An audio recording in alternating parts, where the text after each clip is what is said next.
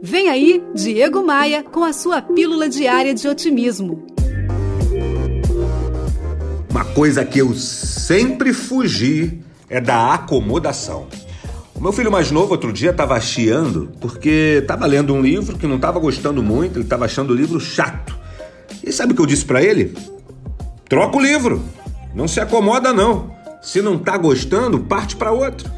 Mesma coisa quando eu vou a um restaurante. Se eu não gosto do cardápio, não me acomodo, levanto e vou embora.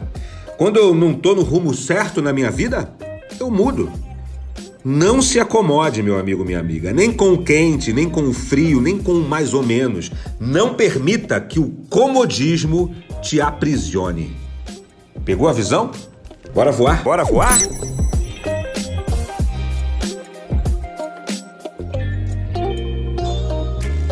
No meu Instagram tem muito conteúdo para te ajudar a crescer, para te ajudar a vencer. Acesse o meu site em diegomaia.com.br e assim que você entrar, você vai enxergar os ícones das minhas redes sociais. É só clicar neles e seguir. Eu tô te esperando no Instagram.